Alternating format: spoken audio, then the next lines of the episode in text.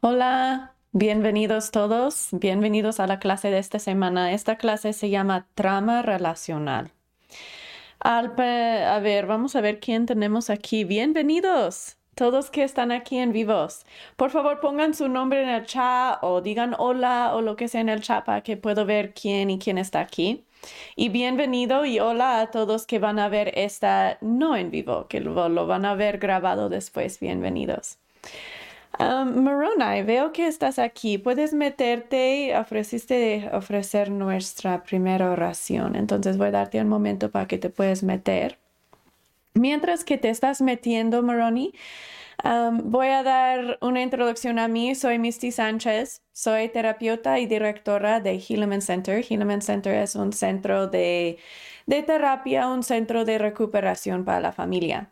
En Hilleman Center nos enfocamos en sanar, en realidad sanar, no solamente aguantarnos, sino en realidad sanarnos de plazo largo de adicciones, trama relacional, vergüenza tóxica y aprender cómo conectarnos en una manera sana por medio de la vulnerabilidad.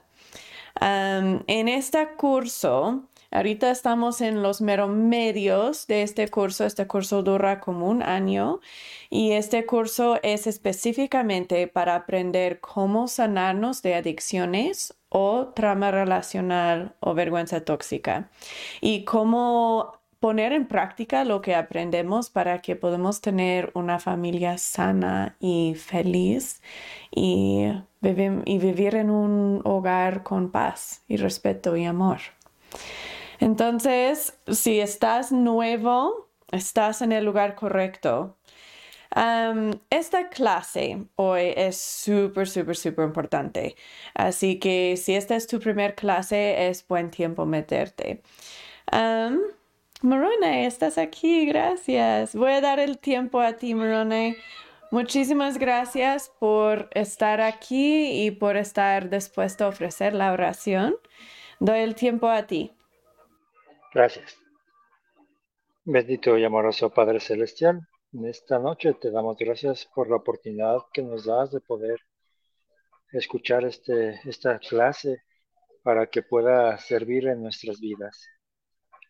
Gracias te damos por esta maestra y te rogamos que le bendigas al igual que su familia.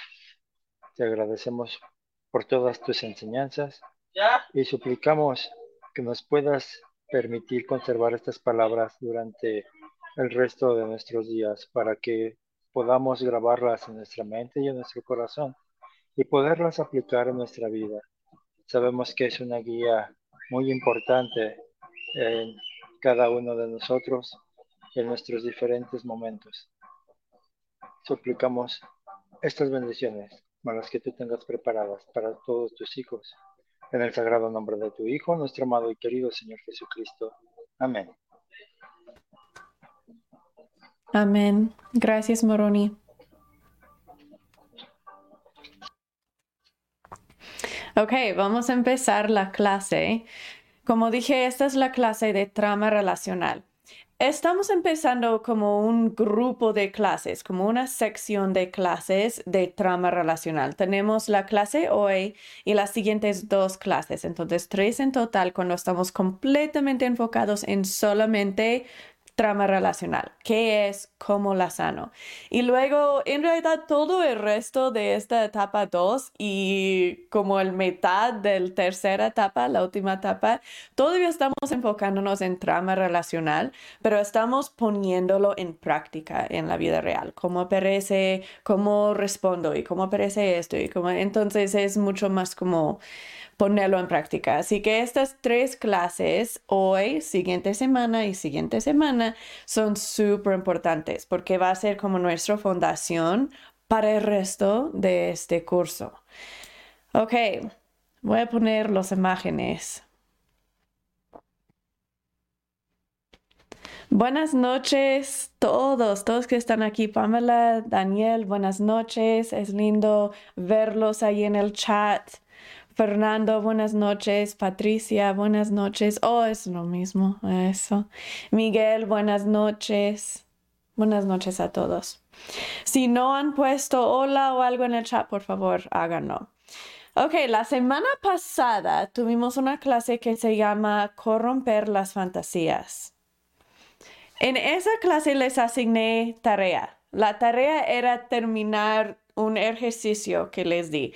Esa tarea fue muy larga, ese ejercicio es muy largo, 10 páginas, pero vale la pena.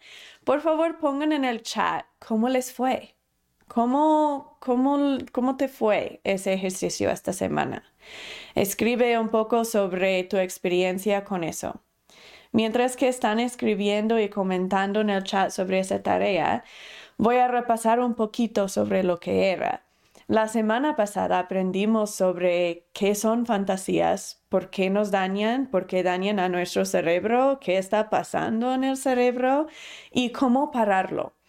En este, en este, este curso, en Helaman Center en total, nos enfocamos, como dije antes, en en realidad sanarnos. No solo queremos aguantarnos. Entonces, no solo es voy a tener autocontrol y voy a parar de tener fantasías, sino queremos ver, pues, por qué tenemos fantasías. Queremos ver el causa raíz y sanar la causa raíz en cambio de solo atacar los síntomas constantemente.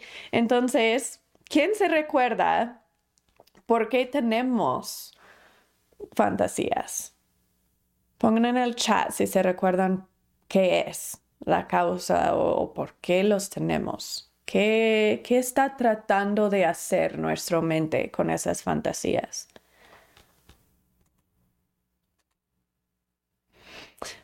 cuando hablo sobre fantasías, estoy hablando sobre generalmente son fantasías sexuales, pero puede ser que no parecen sexuales, por decir, puede ser que no termina con algo sexual, pero termina que a veces, especialmente con mujeres, también con hombres, pero especialmente con mujeres, el tipo de fantasía que tienen es que llega un hombre sensible y fuerte y paciente y la rescata de su vida actual, ¿verdad? La rescata de, su ex esposo, la rescata de su tristeza o de su soledad esas son fantasías, tanto como las fantasías sexuales, que es más lo que viene a la mente cuando hacemos fantasías.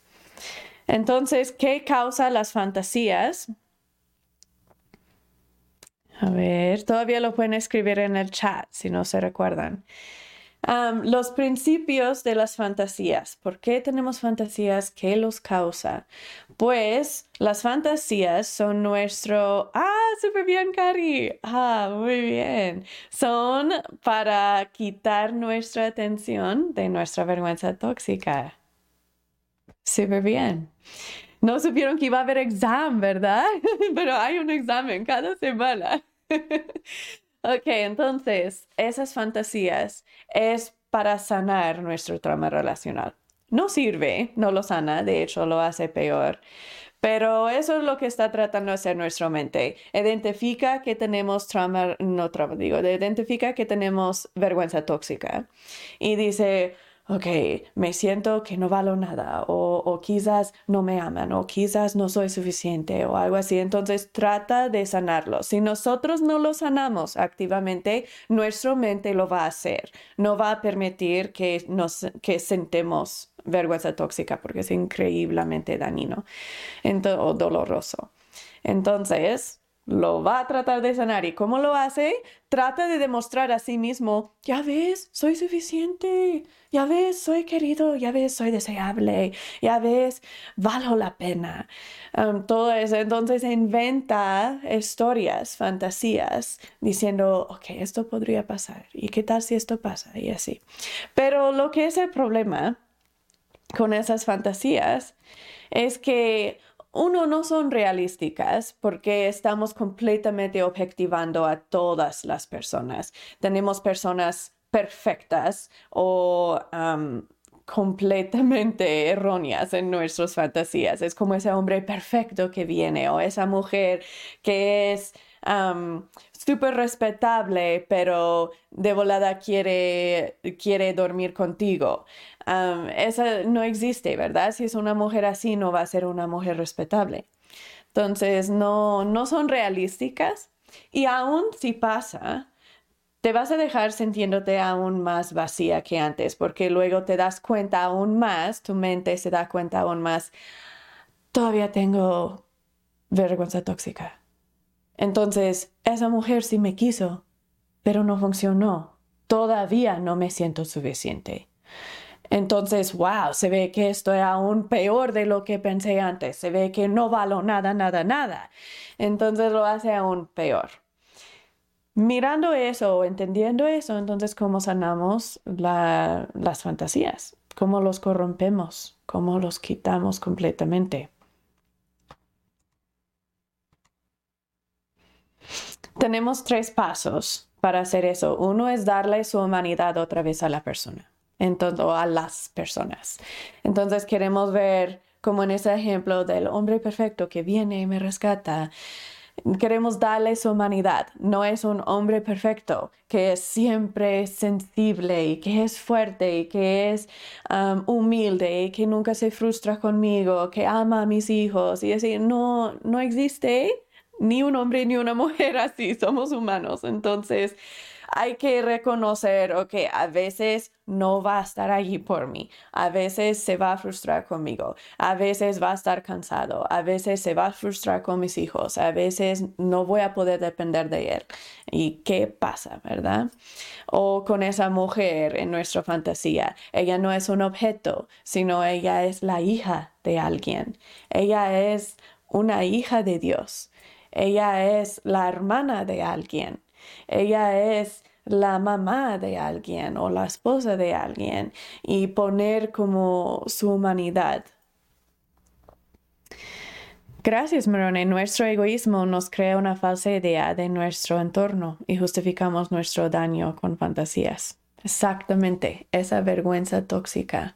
Y lo tocaste al punto que la vergüenza tóxica viene de nuestra niñez. Entonces, súper bien hecho. Gracias por el comentario. Ok, dale su humanidad. Segundo es identificar esa creencia central falsa, identificar la vergüenza tóxica. ¿Qué es esa frase de tu vergüenza tóxica? ¿Qué te está diciendo? ¿Te está diciendo no eres suficiente? ¿Te está diciendo no eres deseable? ¿Te está diciendo siempre vas a ser sola? ¿Te está diciendo qué es que te está diciendo? Encuentra qué es para que lo puedas combatir con la realidad. ¿Es real que no soy suficiente? No, eso no es real con nadie.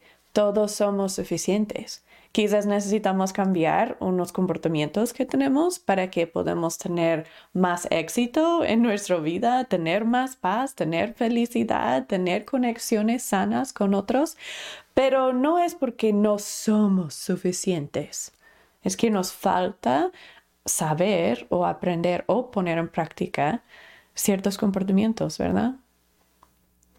Y tercer es reproducir la película hasta el final. Entonces, en nuestras fantasías, siempre paramos la fantasía mero después de ese momento de satisfacción.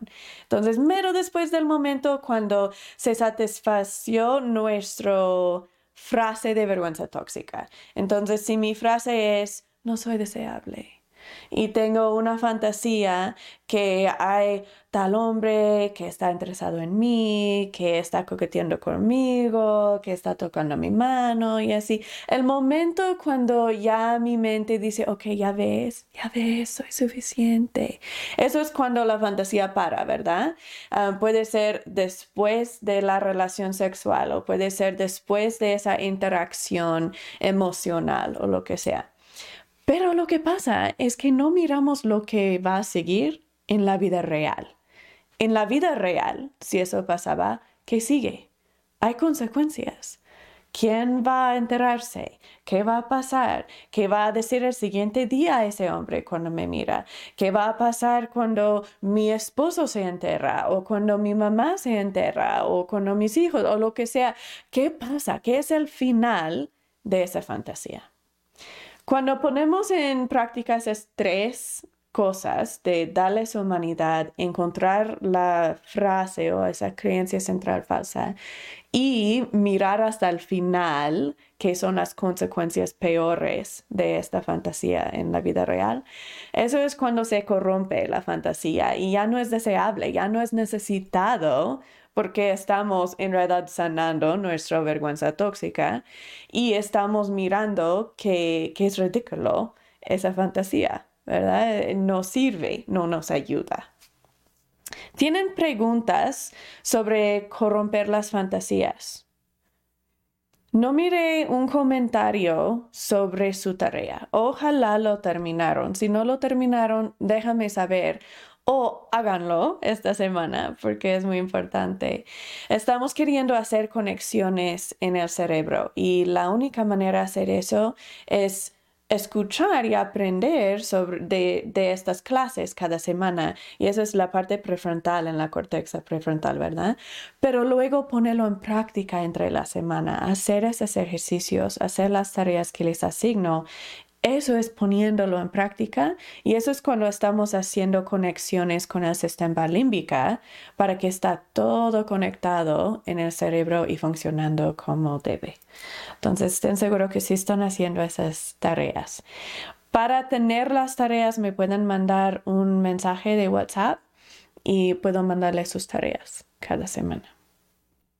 Ok, entonces vamos a seguir adelante y empezar en lo de sanar trama relacional ahorita. Si tienen otras preguntas sobre la clase de la semana pasada, pónganlo en el chat. Ok. Como dije antes, tenemos tres clases sobre trama relacional. Hoy vamos a estar hablando sobre qué es trama relacional. Tenemos que entender qué es para poder saber, pues, cómo lo sano, ¿verdad? Entonces, ¿qué es trama relacional? Eso vamos a enfocarnos en esta clase.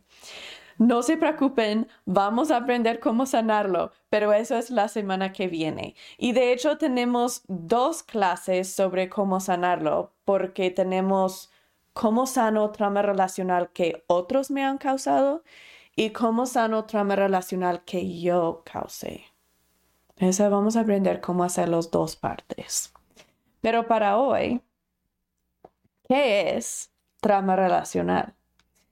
Trama relacional es cuando hay cualquier interrupción del sentido que uno tiene de ser seguro y amado en una relación primaria. Ok, esa es la definición. Pero, ¿qué significa eso, va? Entonces, trama relacional es cualquier trama que tenemos con una relación. Entonces tengo trama en mi relación con mi mamá, o trama en mi relación con mis hijos, o trama en mi relación con mi esposo. Algo dañando esa relación y interrumpe mi sentido de, estar amada. No me siento completamente amada y aceptada y, querida y deseada en esa relación. Mejor dicho, protegida. No me siento 100% protegida en esa relación o segura. Esa es trama relacional. Ah, trama relacional se puede causar por cinco cosas. Uno es abuso. Cualquier forma de abuso causa trama relacional abuso sexual, abuso verbal, abuso físico, lo que sea, causa trauma relacional siempre. Vergüenza tóxica cuando estamos pasando vergüenza tóxica a otros. En nuestra clase sobre vergüenza tóxica aprendimos qué significa eso, qué significa pasar vergüenza tóxica. Pero básicamente es cuando estamos queriendo o, estamos experimentando vergüenza tóxica. Nuestro cerebro no nos va a permitir experimentar vergüenza tóxica. Es muy interesante porque es la emoción base de casi todos de nosotros estamos basados en esa emoción de vergüenza tóxica, pero nunca lo sentimos. Solo empezamos por un milisegundo y el cerebro dice, no, no, no, no, eso me va a matar. el cerebro no ve la diferencia entre dolor emocional y dolor físico. Entonces piensa, porque es tan doloroso, vergüenza tóxica, que vamos a morir si lo experimentamos. Así que cada vez que vamos a empezar a experimentarlo, tenemos tres opciones. Uno, y aprendimos sobre esto en la clase de vergüenza tóxica, así que no me voy a meter mucho, pero si tienen preguntas, por favor, en el chat, pregunten. sí, las gracias, gracias. Adrián, buenos días. Sí, la pregunta es que si hay una manera de ver las clases anteriores. Sí, están grabados en YouTube y Morona, gracias por responder también. Todas nuestras clases que estaban aquí en YouTube están grabados y están disponibles en YouTube. Pueden buscar nuestro clase o nuestro canal que se llama Helaman Center. Aquí lo pongo en el chat también para que lo vean escrito. Se llama Hilleman Center, nuestro canal, y pueden buscar allí abajo de en vivo y ahí tiene las clases. este grupo en particular empezamos antes de empezar con las clases de YouTube. Estábamos eh, por otros medios virtuales antes de YouTube, así que estamos como en los medios y no tenemos todas las clases grabadas. Pero al terminar esta clase vamos a estar constantemente empezando de nuevo y de hecho vamos a empezar otro también aún antes de terminar este. así que lo que quiero decir es que busca nuestro sitio, nuestro canal de Hilleman Center. También pueden buscar en nuestro sitio de web que es hillemancenter.com y pueden seguir mirando estas clases que tenemos porque al final vamos a empezar de nuevo um, para que los que perdieron clases puedan todavía recibirlas. Ok, gracias por esa pregunta. Ahora, um, lo que estuve diciendo sobre vergüenza tóxica, mm, los que no estaban en esa clase o los que no se recuerdan, tenemos tres opciones cuando vamos a experimentar vergüenza tóxica. El cerebro va a decir, no, eso es demasiado dañino. Así que podemos procesarlo y eso es la manera sana y eso es la manera natural para las personas que crecieron mirándolo modelado. Porque eso es la manera que es más fácil. En realidad sí es más fácil, así que el cerebro lo prefiere si sabe cómo hacerlo. Pero si no lo miramos modelado por nuestro mamá o papá de manera constante, creciendo, no sabemos cómo procesarlo y sanarlo y seguir adelante. Entonces, lo que tenemos que hacer, nos quedamos dos opciones nada más. Uno es distraernos y eso es por medio de una adicción o comportamientos de control. Y eso es la única razón por qué desarrollamos adicción y comportamientos de control, es que estamos tratando de gestionar nuestra vergüenza tóxica. La otra opción, nuestra final opción, es pasarlo a otro. Decir, ok, esto no es mi vergüenza tóxica, esto es tuya de nada. y eh, un ejemplo de eso es cuando somos mamás y papás, muchas veces estamos pasando nuestra vergüenza tóxica a nuestros hijos. Un ejemplo podría ser que estamos en la tienda y nuestro hijo empieza a a gritar porque quiere su galleta y dijimos no puedes tener tu galleta y empieza a gritar. Entonces, ¿qué pasa? Generalmente respondemos fuerte, ¿verdad? Estamos como, ya cállate, no te puedo traer a ningún lado. Pero eso estamos pasando nuestra vergüenza tóxica. En realidad no tiene nada que ver con el comportamiento del niño. No estamos frustrados porque de lo que él hizo, sino estamos frustrados. Frustración es otra manera de demostrar enojado. Estamos enojados porque el enojo está cubriendo vergüenza tóxica. Estamos sintiendo vergüenza tóxica porque estamos con ese pensamiento de que pues no sé qué hacer para calmar a mi hijo.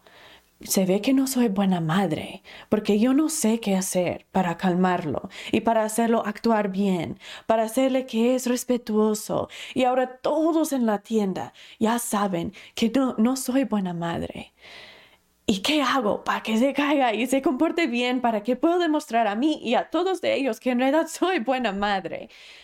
Voy a pasar la vergüenza tóxica y voy a decir, mira, esto no es mi vergüenza tóxica, esto no es que yo me siento incómoda, es que tú eres mal hijo, es que tú no hagas caso.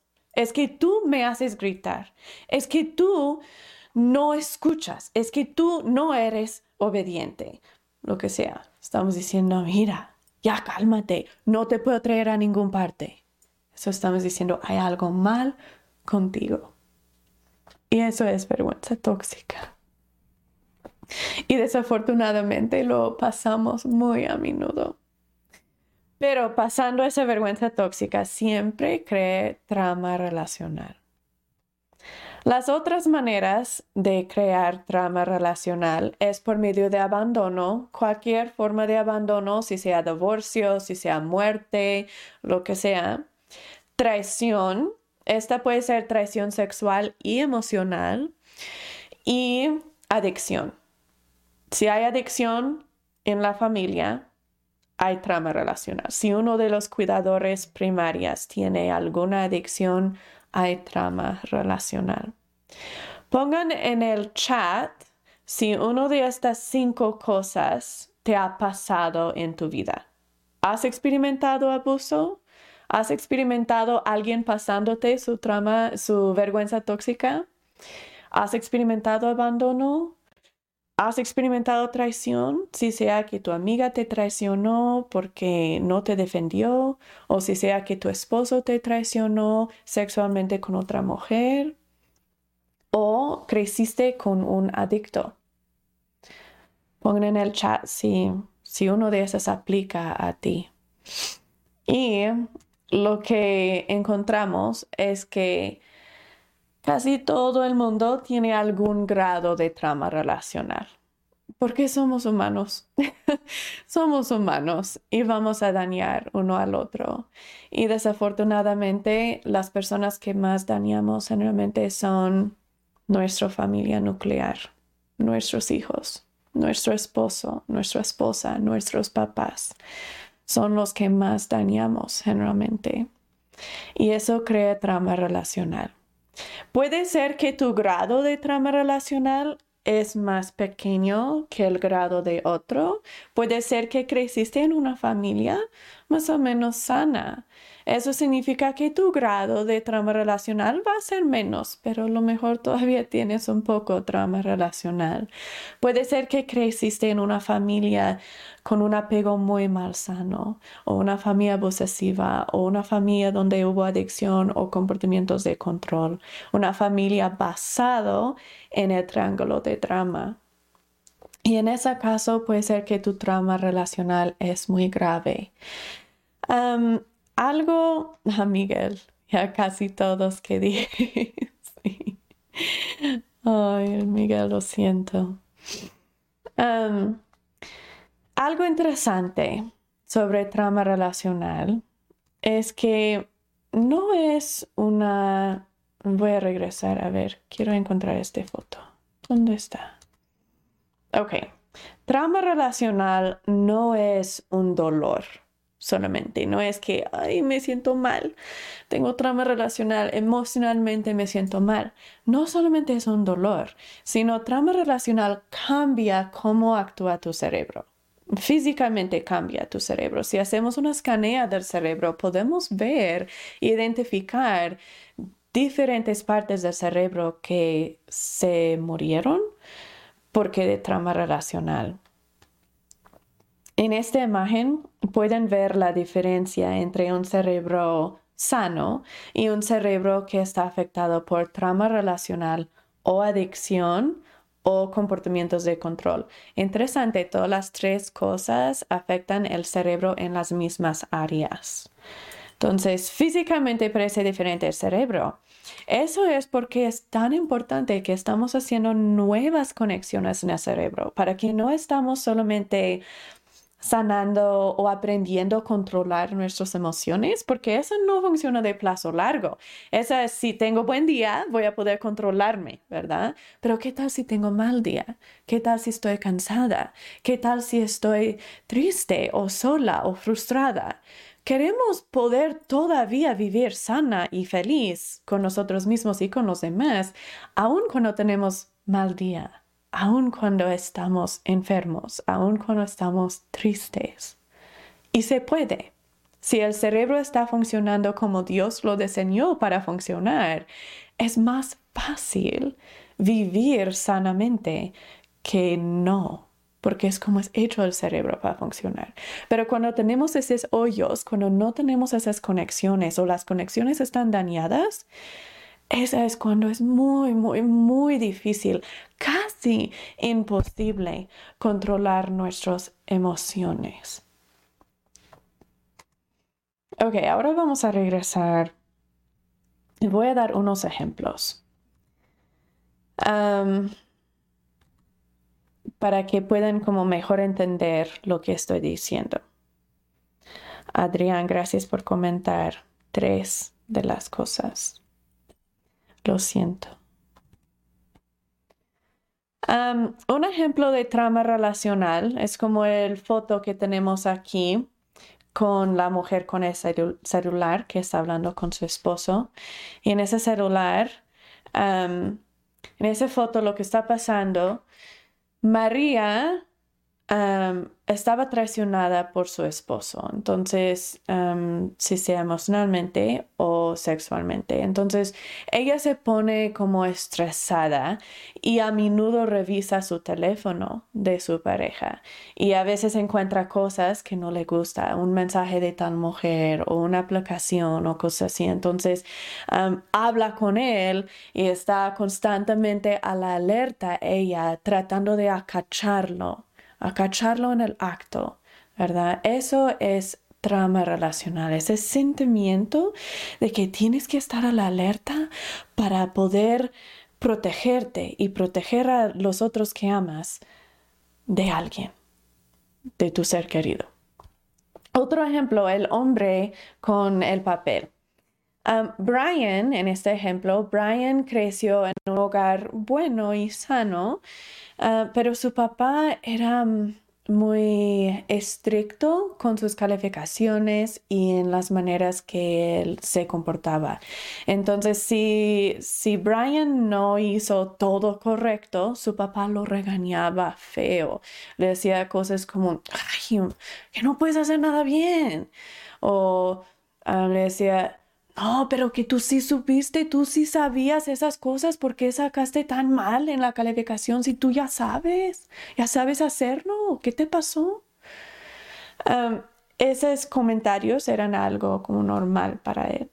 Entonces, de adulto, él desarrolló perfeccionismo, que se siente que tiene que ser perfecto, tiene que ser sobresaliente, tiene que hacer todo bien y perfecto. Y si no, él no vale nada. Eso es trama relacional. En la foto aquí abajo con la mujer así, esa es un ejemplo de trama relacional. Marta creció en un hogar con solo su mamá. Su papá abandonó o dejó a su mamá desde casi cuando ella nació, cuando ella estaba muy chiquita. Entonces ahora de adulto, se le hace muy difícil a ella mantener relaciones con sus novios. Por decir, cuando sus novios o cuando ella tienen una discultación, se le hace difícil. Ella solo quiere, ya, ya para qué. Y se quiere ir. No tiene como ese ánimo para seguir ya cuando hay problemas, solo lo deja y ya, no, ya me voy. Y no tiene esa confianza en los hombres. Por todos modos, los hombres son basura y son todos iguales, es lo que piensan. Ah, pues son todos iguales. Esa es trama relacional. En la última, en esta Karen tiene un matrimonio difícil. Tiene un matrimonio que está completamente basado en el triángulo de drama. Su esposo a menudo está en perseguidor y la abusa verbalmente, la grita, le dice cosas. Después de los años, ella está empezando a, darse cuenta que casi nunca sonríe, que antes era muy alegre y muy divertida y ahora está como constantemente seria y se frustra fácilmente. De hecho, cuando sus niños están jugando, ella ya ni quiere meterse mucho porque no, no, no le da interés está perdiendo ánimo. Esa es trama relacional. Moroni, buena pregunta. ¿El cerebro se puede sanar o queda el daño permanente? Esa es muy buena pregunta. Sí y no.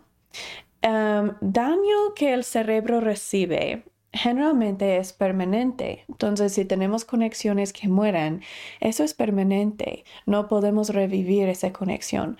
Pero lo que sí podemos hacer es hacer una nueva conexión. Déjame dar un ejemplo un poco más físico, un cambio del lado emocional. Por alguna razón se nos hace difícil entender que el lado emocional es real, como es, es algo real, no solo es como inventado. Así que voy a usar uno físico. Mi hijo pequeño um, se ahogó cuando tenía 15 meses de edad y lo revivimos, pero tuvo casi 20 minutos muerto. Y por eso se murieron varias diferentes partes de su cerebro, porque de falta de oxígeno. Y él ya no pudo, como tuvo que aprender de nuevo a hablar y caminar y todo de eso, pero esas conexiones eran nuevas. Una, como todo el lado derecho de su cuerpo se murió como esas conexiones con sus músculos. Entonces ya no lo pudo revivir, pero pudo hacer una nueva conexión. La nueva conexión es un poquito más largo de lo que era como físicamente más largo. Tuvo que ir alrededor de esa parte muerto, ¿verdad? Entonces todo el lado izquierda o todo el lado derecha de su cuerpo es un poquito más lento, solo un milisegundo más lento que el otro lado, porque su conexión es un poquito más largo y dura poquito más tiempo. Eso es un ejemplo. Se puede hacer nuevas conexiones, pero no se puede recuperar los que se murieron. Entonces, no. Pero con esas nuevas conexiones, estamos haciendo las partes como, como desde el principio y no hay problema. Em, si se vuelve a hacer una escanea del cerebro y, y lo he mirado, es súper padre, que se ve como una escanea de alguien con, con una adicción muy desarrollado y se ve como todas las partes muerto en su cerebro. y luego se vuelve a hacer una escanea unos dos años después de estar en recuperación real, no solamente aguantándose, sino que está haciendo nuevas conexiones. Y podemos ver que esas partes muertas sí se recuperaron. Sí se hicieron nuevas conexiones, ya no se ve esos hoyos y está funcionando como es diseñado funcionar. Entonces sí se puede recuperar esas, esos daños. Y por eso es este programa. Eso es lo que estamos haciendo. Estamos recuperando esos daños. Gracias por la pregunta. Y gracias por la otra, el otro comentario que dice, en mi relación pasada sufrí infidelidad, golpes de ella hacia mí. Y ahora me afecta con mi actual pareja porque cuando me dice que va a salir me siento mal y peleamos ya que tengo comportamiento de control y prohibiciones.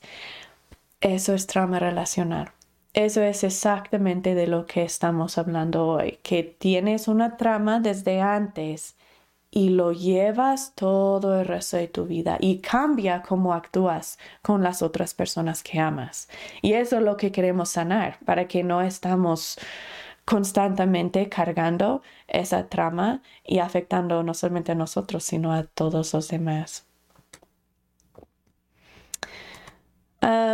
con ah, la trama relacional, como dije antes, el siguiente clase vamos a aprender cómo sanar trama relacional que otros nos causaron. Cómo sano el trama relacional que mi papá o mi mamá o mi pareja o mi hermana o mi vecina me causaron. Y la clase después de eso es cómo sano el trama relacional que yo causé. Con trama relacional, em, lo más cercana que es la relación lo más dañina que es el trama relacional. Yo sé que mamá y papá son muy, muy, muy cercanas a nosotros. De hecho, son nuestro único pegamento seguro o, o, como conexión segura muchas veces cuando somos bebés. Pero hay algo súper interesante. El trauma relacional que ellos nos causaron sí nos afecta bastante, pero no es ni una fracción de lo que nos afecta cuando nuestra pareja nos causa trauma relacional. Entonces, para los que han experimentado traición de su pareja o abuso de su pareja o abandono de su pareja, esas tramas son increíblemente dañinos en el cerebro y completamente cambia tu perspectiva de la vida. Completamente cambia cómo tu cerebro reacciona a todo.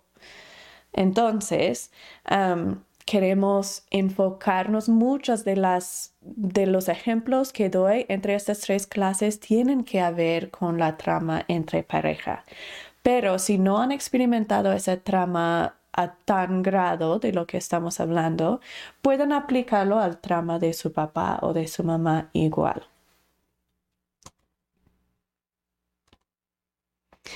Este es uno de los ejercicios que les voy a dar esta semana. Este ejercicio es un diagnóstico de trama relacional. Ahí vas a poder ver si tienes trama relacional y cuál grado más o menos que tienes esa trama relacional. Entonces, si no están en el grupo de WhatsApp ya, por favor, mándame un WhatsApp aquí en el chat. Voy a poner el número de mi teléfono para que puedan mandar un WhatsApp y estar agregado a ese grupo de WhatsApp. Esa, en ese grupo es donde van a recibir todos esos ejercicios y tareas. Ese, ese ejercicio, ese diagnóstico va a ser muy importante para ayudarte a identificar cuál grado de trauma tienes.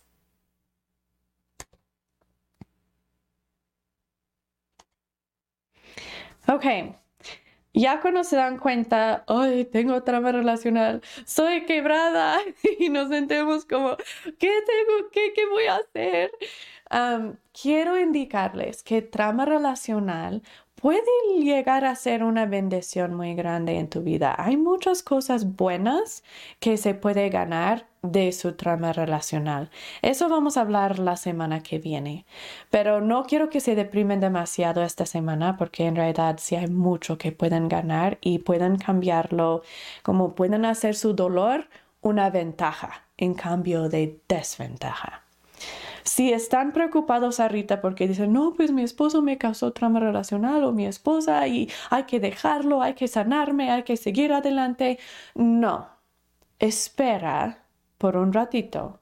Espera sana un poco de tu trama relacional, sana un poco de tu vergüenza tóxica, vas a poder pensar muchísimo más claro para que luego puedas hacer una decisión basado en realidad, no solamente basado en trama.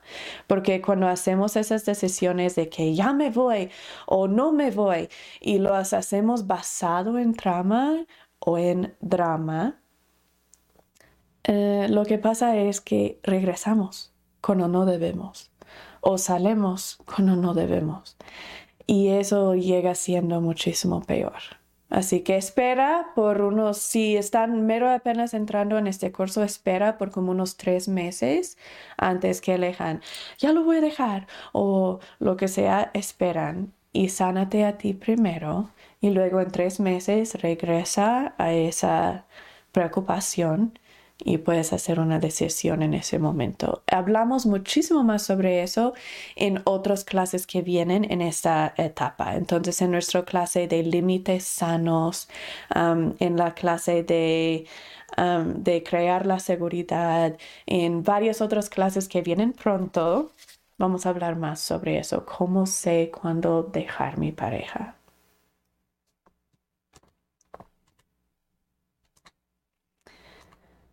Ok, ¿qué hace al cerebro? Cuando tenemos trauma relacional, ¿qué es que está pasando al cerebro? Pues el cerebro va a crear como un sistema de protección y este, este sistema tiene dos partes.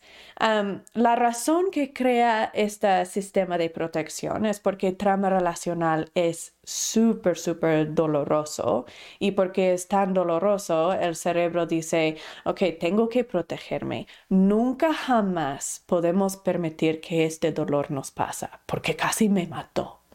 Entonces nunca jamás lo puedo dejar pasar. Voy a estar alerta constantemente a todo para poder protegerme, para que nunca jamás pasa esa trama relacional. Y como lo hace es que usa dos partes. tenemos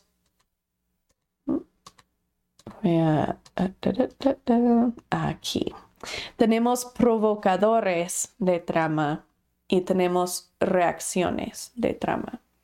Con los provocadores de trama es como si tenemos guardias constantemente mirando para ver si hay algo similar que pasó antes que ahora está pasando para indicar quizás voy a experimentar ese mismo dolor.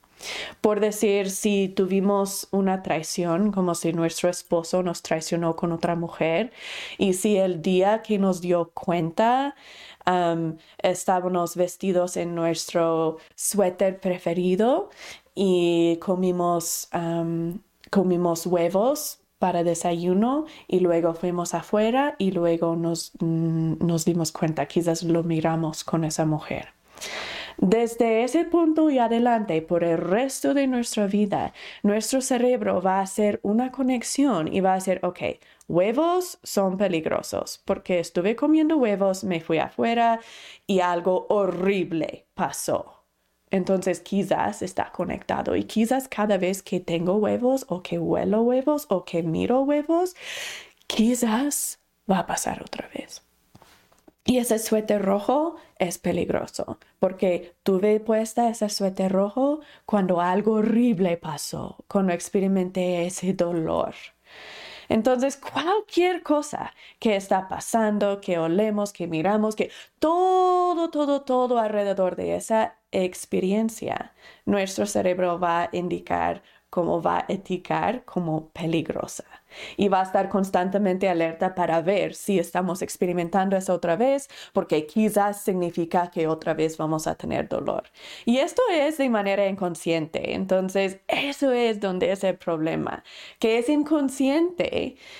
No sabemos ni por qué estamos molestas, porque cuando el cerebro mira uno de esos provocadores, quizás mi provocador son huevos, si huelo huevos, el cerebro va a decir, ok, ese es un provocador, ok, esa significa quizás que vamos a experimentar este dolor otra vez. Entonces, lo que pasa es que ese, el cerebro va a meter cantidades grandes de adrenalina y cortisol, porque adrenalina y cortisol nos ayudan a poder reaccionar muy rápido y ser más fuerte, correr más rápido, todo eso porque estamos en lucha o huida. Vamos a luchar o vamos a huir.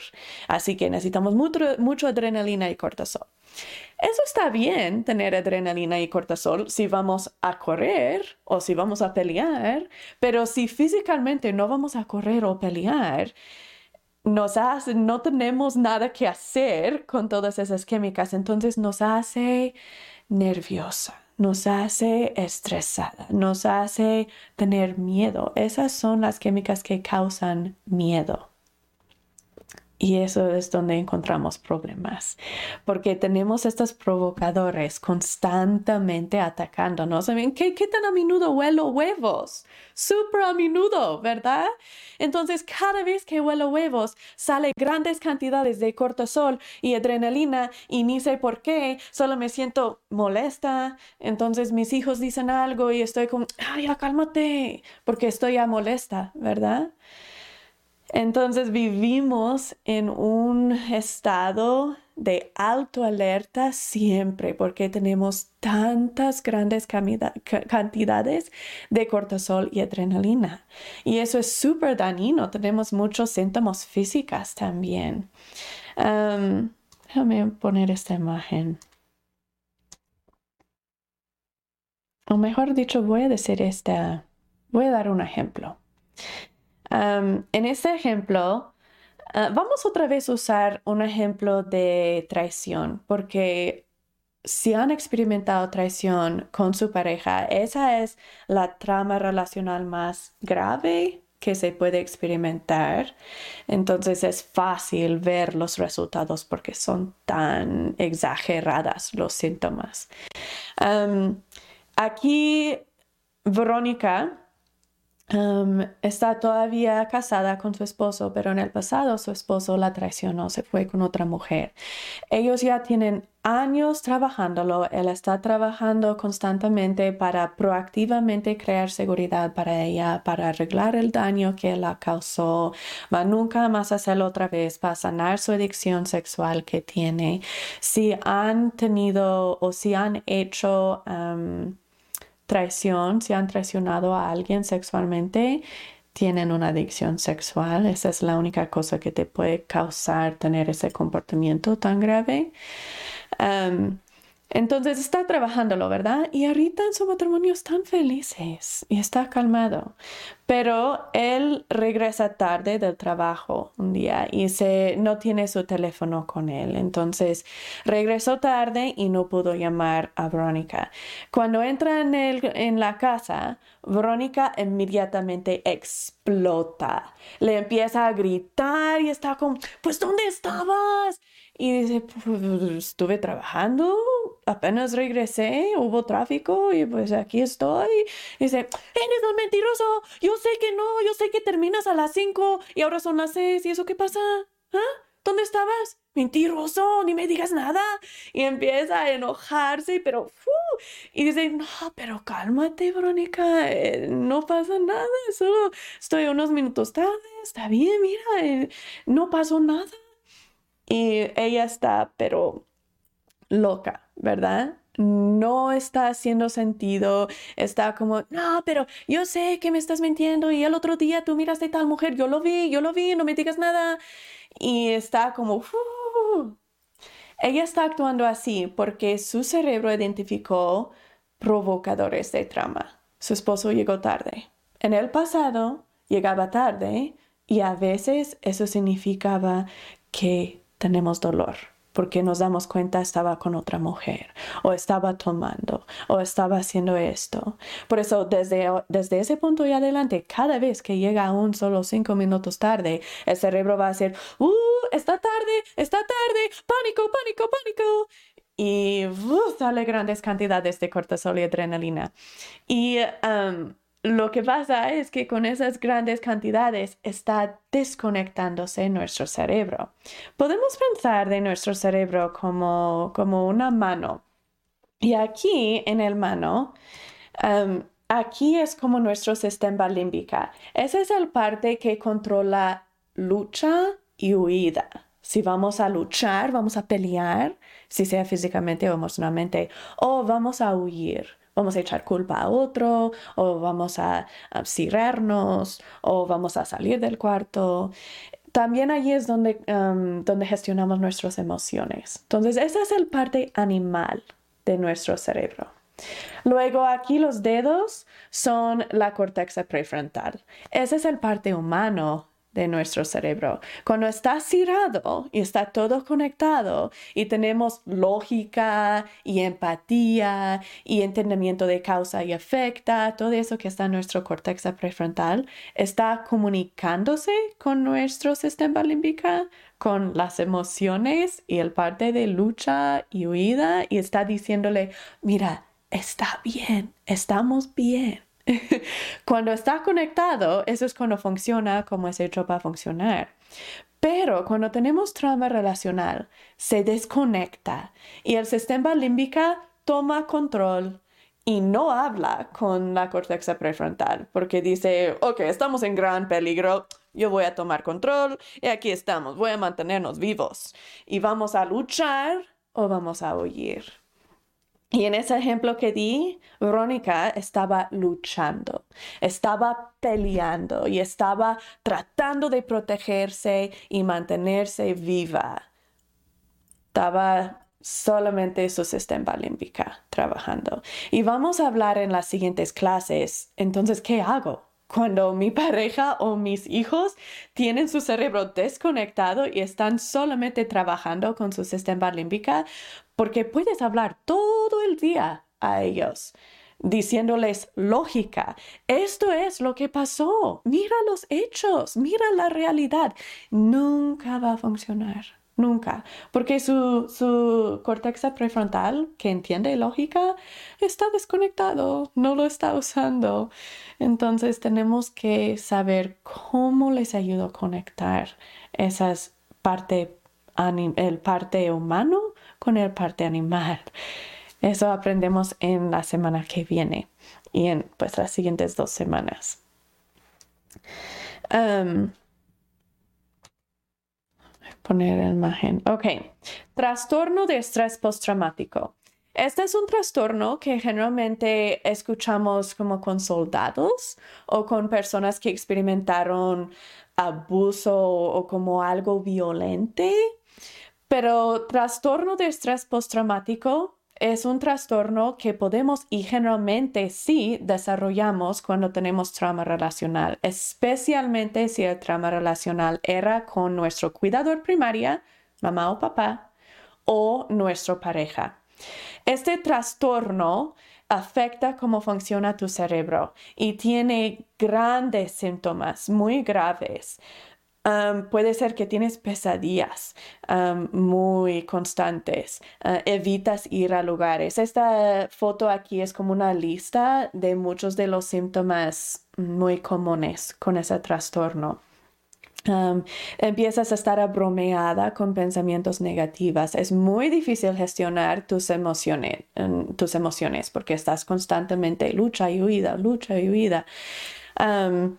Este, te asustas fácilmente, puede ser que no puedes concentrarte, se te hace difícil terminar proyectos. A veces pensamos, no, pues esa solo es mi personalidad, eso es mi carácter. Se me hace difícil terminar cosas o mantener motivación terminar o querer empezar o sonreír o reír. Ah, pero eso no es nuestro carácter, eso es una indicación que hay algo equivocado pasando en el cerebro y puede ser que es trastorno de estrés postraumático causado por trauma relacional.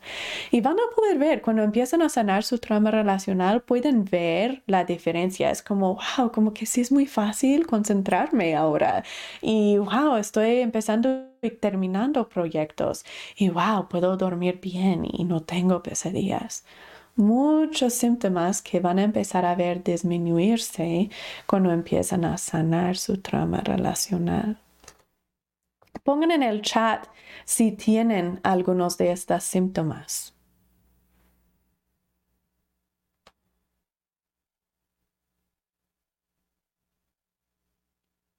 Y gracias, es muy cierto. industria loco, ah, este, aunque esta vez sea otra, me gusta como lo pusiste, que aunque esto es diferente, esta situación, todavía estamos reaccionando de alto alerta. Entonces, gracias por ese comentario.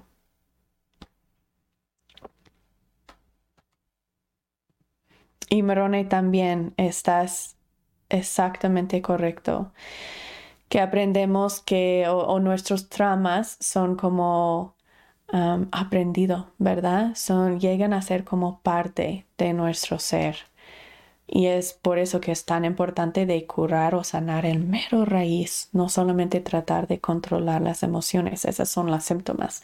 Es como cuando vas al doctor y tienes una gripa y te están dando medicamento para el tos y el fiebre, ¿verdad? No están dando medicamento que cura la gripa, sino están disminuyendo tus síntomas. Eso es lo que pasa cuando estamos tratando de aprender paciencia y autocontrol y todo eso. Estamos tratando de sanar síntomas, pero queremos ver el raíz. ¿Por qué se me hace difícil ser paciente? ¿Por qué se me hace difícil conectarme? ¿Por qué se me hace difícil mantenerme calmada cuando mis hijos me gritan o me maltratan? Y sanar esa raíz.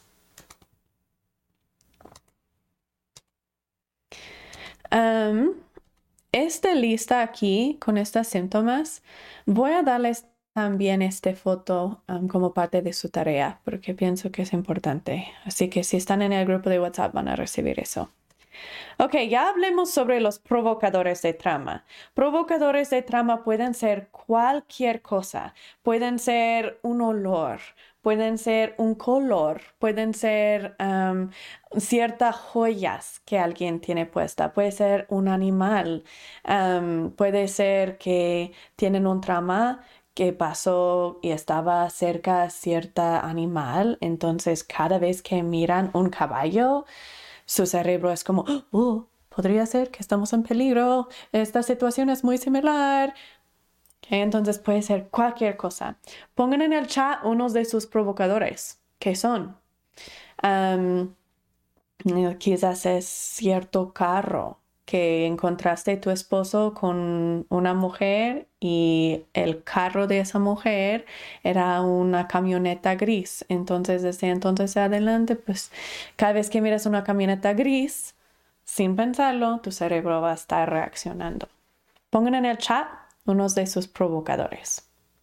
Mientras que hacen eso, voy a compartir un video breve con ustedes, solo unos segundos, y en ese video hay como música linda y todo y tiene como un sentimiento de paz.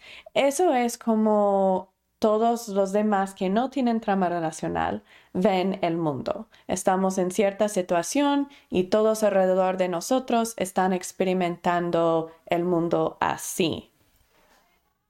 Déjame poner ese video.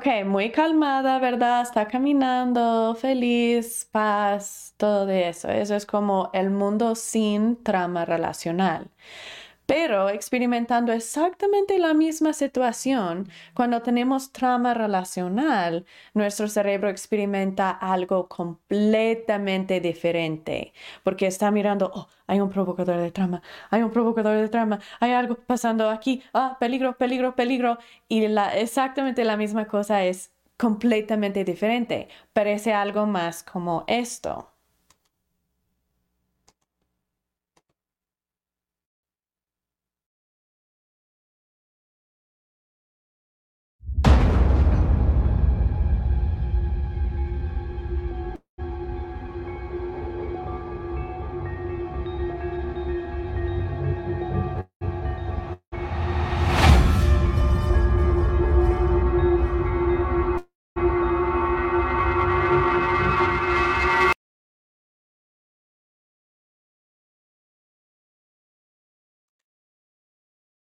Ok, esa caminata, la segunda vez, ¿cómo se sintieron?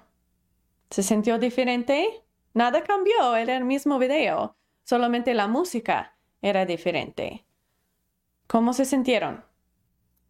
Súper diferente, ¿verdad? Pónganlo en el chat. Hasta el segundo ni me gusta verlo porque me da, oh, me da estrés. Sale cortisol y adrenalina aun cuando solo lo, lo escucho. Entonces, eso es lo que está pasando. En esa camioneta estamos experimentando la vida y para todos parece bien y feliz y flores y rosas y mariposas. Pero para nosotros es como, ay, ¿qué es eso? Y, ah, ah, y estrés y, enojo y luego, ay, estoy de mal humor y cállate. Y luego nos miran como, ah, pero si estás loca, ¿por qué estás actuando así? ¿Por qué estás reaccionando súper dramática? Cálmate, porque para ellos no están escuchando esa música de terror, pero nuestra mente sí. Está experimentando esos provocadores de trama. Es como poner música de terror a nuestra vida. Y estamos constantemente viviendo en esa música de terror y reaccionando tal de acuerdo con esa música de terror. Esos son nuestros provocadores de trama, lo que están haciendo a nuestro cerebro. me gustó el comentario por Industria Loco que dice, cuando me da mucha ansiedad, tengo mucho asco, mi corazón lata rápido, mis manos tiemblan. Sí, la lista de, de de síntomas que les di eran como síntomas de comportamiento, que tengo pesadillas, que evito ir a lugares, que tengo pensamientos negativos. Esas son como cosas emocionales o de comportamiento. Pero cuando tenemos grandes cantidades de cortisol y adrenalina, tenemos muchos, muchos síntomas físicos. Y es súper dañino para el cerebro, o digo, para el cuerpo, muy, muy dañino para el cuerpo y causa, puede, causar diabetes, puede causar problemas con el corazón, obesidad, ciertos tipos de cánceres, muchos problemas físicos porque estamos con tan altas cantidades de cortisol y adrenalina. Pongan en el chat unos de sus síntomas físicos. Por decir, antes cuando mi trama relacional era más grave, yo vomitaba me sentía como muy fría o de repente muy caliente. temblaban mis manos, muy similar a industria loco. Entonces, compartan en el chat qué son unos de tus provocadores, digo, unos de tus como reacciones de esos provocadores. Eso nos llega al siguiente parte de ese sistema de protección que nuestro cerebro crea. Tenemos los provocadores que están diciéndonos, ¡uh! Alerta, peligro, peligro. Y luego nuestro cerebro va a reaccionar. Y esas son las reacciones de trama. Pueden ser reacciones físicas, como apenas comenté, que tiemblan las manos, nos ponemos tensos, tenemos dolor de cabeza, eso es uno súper común. problemas de estómago, diarrea, cosas así, eso es súper común. Tenemos más neuroconexiones en la panza aunque en el cerebro, así que eso es súper, súper, súper común. Eh, muchas diferentes síntomas físicas. Luego tenemos síntomas de comportamiento, como esa lista de trastorno postraumático, de estrés postraumático. aquí tenemos otros ejemplos de síntomas de reacciones a trauma. Podemos reaccionar, podemos tener un ataque de pánico, podemos gritar a alguien porque tenemos tanto cortisol, es como explotamos, ¿verdad? Podemos aislarnos, podemos ponernos deprimidos, podemos querer salir, nos vamos, nos empacamos y vámonos. peleamos, abusamos a otros. Los que abusan a otros no abusan porque son personas malas, sino abusan porque están lidiando con trauma relacional y vergüenza tóxica y no saben cómo gestionarlo también podemos como ir a hacer ejercicio y olvidarnos de eso y así muchos, muchos diferentes reacciones a trama. Esta semana voy a darles un ejercicio sobre eso. En este ejercicio van a marcar diferentes reacciones de trama que tienen para que puedan empezar a ser conscientes de sus reacciones de trama y decir, wow, no reacciono así con mis hijos porque soy mala madre, sino porque tengo trama relacional. Por eso exploto, por eso no soy paciente con ellos, porque estoy lidiando con tanto trama relacional. o quizás reacciono así con mi pareja exagerada y dramática no porque hay algo mal conmigo, sino porque estoy teniendo reacciones de trama. En la clase de crear seguridad vamos a aprender mucho más sobre eso. Por eso el ejercicio de esta semana es súper, súper clave hacer esta semana para que estamos preparados para la clase de crear la seguridad.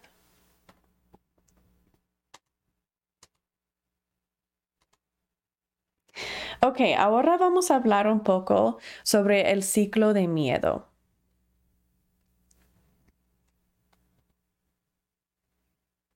Patricia, sí, que sonabas con, tuviste pesadillas muy a menudo, muy a menudo que alguien te estaba persiguiendo. Eso es uno súper común. Pregunta, ¿en tus sueños te acacharon? ¿Supiste quién te estaba persiguiendo? ¿O solo estaban persiguiéndote y luego te despertabas antes que te alcanzaron. Y evitaste ir a ciertos lugares. Gracias por comentar. Ok, tenemos algo que se llama el ciclo de miedo. si estaban presentes en nuestras clases sobre adicción, saben que tenemos el ciclo de adicción, ¿verdad? Que los adictos viven dentro de ese ciclo de adicción. Cuando tenemos trauma relacional, vivimos entre un ciclo de miedo, similar al ciclo de adicción. Pero en este ciclo, tenemos cualquier provocador, similar a como lo de los adictos, algo que pasa, algo que nos hace experimentar trauma. Tenemos un provocador de trauma. Eso nos causa entrar en el ciclo de miedo. Y en el ciclo de miedo tenemos miedo, obsesión y control. Y estamos constantemente tornando entre obsesión y control, obsesión y control, obsesión y control. Y es difícil salir de ese ciclo sin sanar su trama relacional. Por eso es tan clave hacer eso. Vamos a estar atrapados en ese miedo constantemente. Y eso nos hace estar en muy mal humor. No es divertido estar con nosotros porque estamos constantemente en pánico y constantemente cubriendo ese pánico y ese miedo con enojo y frustración y estrés y ansiedad y depresión. Y es muy, muy difícil conectarse con nosotros. Patricia, gracias por comentar. Despertabas antes que te atraparon. Esa puede ser, ah, puede significar varias cosas, pero es muy probable que significa uno de dos cosas. Uno que estás lidiando con trauma relacional y el otro que tienes enojo ocultado. ¿Cuál es tu papel primaria en el triángulo de drama? No sé si has hecho esos ejercicios para, para identificar cuál es. Oh, ¿sabes qué? Creo que ya me lo mandaste, ¿verdad? no lo voy a comentar yo, pero si tú quieres comentarlo en los comentarios, tu papel primaria, y luego me gustaría hacer un comentario sobre eso. Si te sientes cómoda, ponerlo en los comentarios, ¿ok? En el chat. Voy a darles un ejemplo sobre el ciclo de miedo, un ejemplo de alguien en el ciclo de miedo. En este ejemplo tenemos Sara. igual este es otro ejemplo que tiene traición como lo que la cosa que causó la trama relacional. Si no han experimentado traición de su pareja, aplícalo a otro trama relacional que han tenido porque es la misma cosa. Aquí Sara, su esposo la traicionó antes. Su esposo tiene una adicción sexual. Ya tiene años en recuperación, pero él, o mejor dicho, vamos a hacer uno actual. Ok, él tiene una adicción sexual y la adicción es activa, por decir, él no está en recuperación.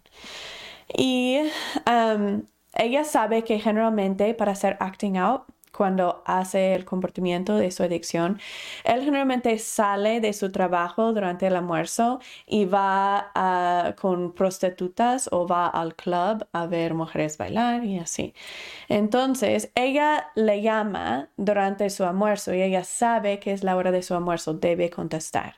Y su esposa no, su esposo no contesta. Ella lo llama porque está queriendo decirle que su cita de dentista se cambió de hora y ahora ella necesita que él junta a los niños de la escuela ah, para que ella pueda ir a su cita de dentista. Pero él no contesta.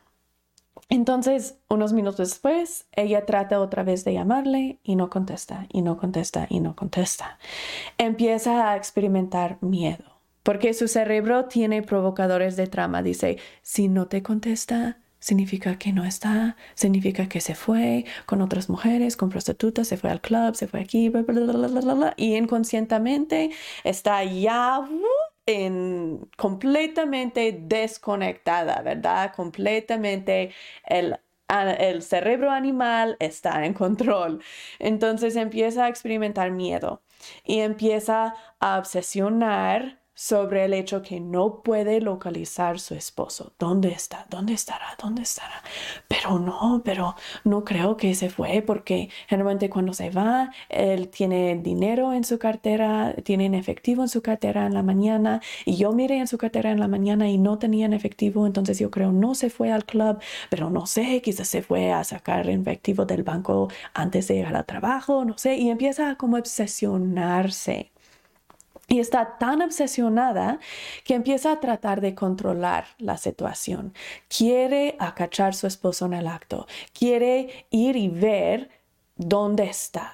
Entonces pone los niños pequeños en el carro, en el auto, y empieza a manejar para ir a su trabajo de su esposo, para ver si está su auto ahí en su trabajo o no. Cuando llega al trabajo de su esposo, mira que no está su auto y él siempre come almuerzo allí en el trabajo. Entonces significa que está haciendo algo raro, ¿verdad? Ella empieza a manejar a los diferentes clubs donde él generalmente va y los diferentes lugares donde generalmente va cuando está haciendo acting out.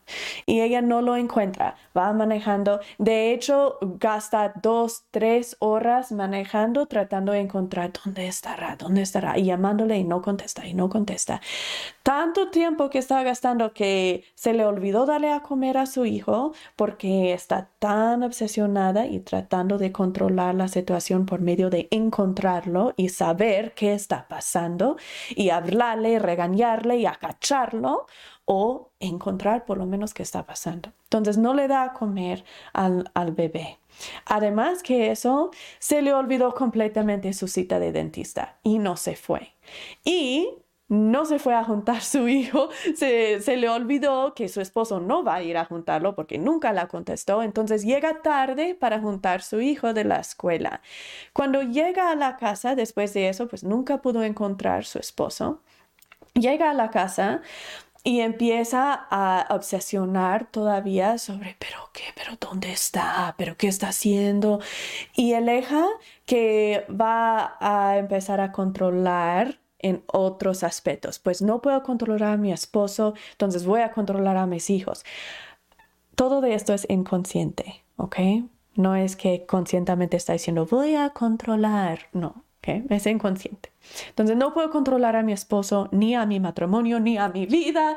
Por eso voy a controlar a mis hijos. Y empieza a regañarles, pero ¿por qué no terminaron su tarea? Ya hagan su tarea, ya, ya, ya les dije. Y empieza a gritarles y regañarles, pero ya te dije.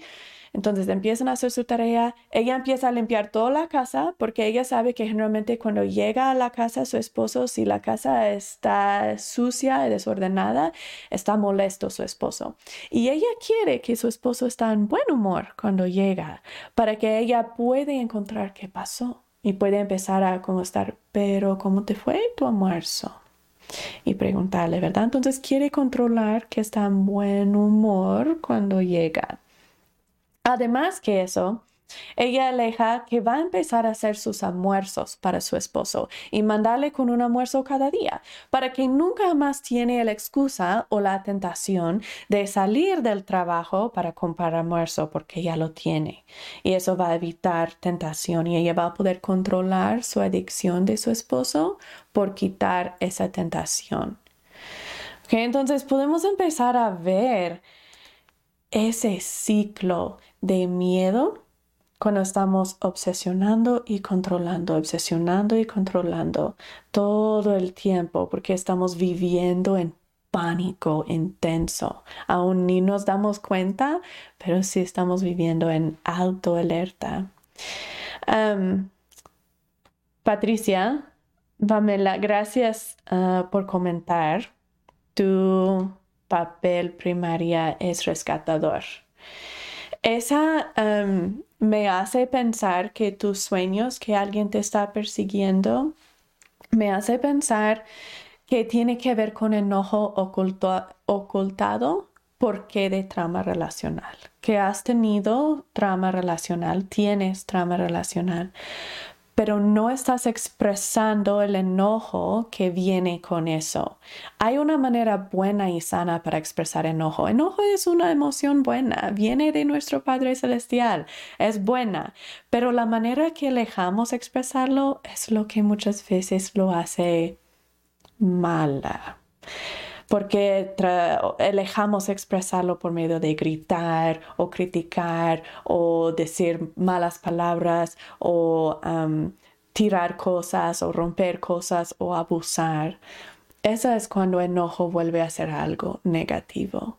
Pero enojo es muy positivo y debemos estar expresando ese enojo en una manera sana. Aprendimos sobre eso en la clase de ser emocionalmente completo y en la clase del el enojo es bueno.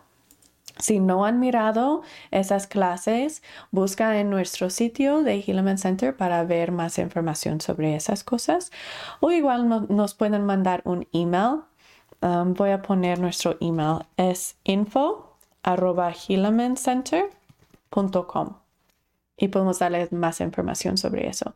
Cuando estamos ocultando, no expresando nuestro enojo, muchas veces tenemos esos sueños de que alguien nos está persiguiendo, alguien nos está persiguiendo. También sueños de que no podemos hablar o no nos escuchan. Um, esos sueños también son muy comunes cuando estamos ocultando enojo porque de trama relacional o porque de, de vergüenza tóxica. Gracias, Patricia.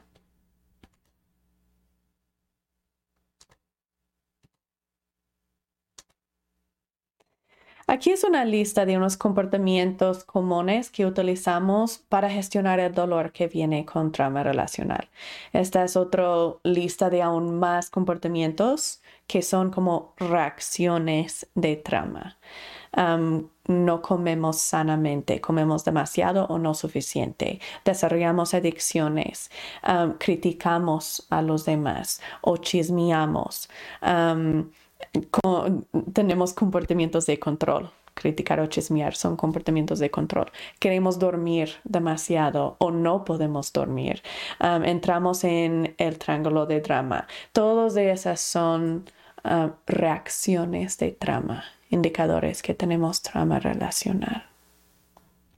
La cosa hermosa de darnos cuenta que estas cosas son reacciones de trauma no es para justificar nuestro comportamiento, porque si es dañino como actuamos cuando, cuando estamos reaccionando a trauma, estamos gritando a los demás o estamos rescatando a los demás o estamos de, y esos son comportamientos dañinos.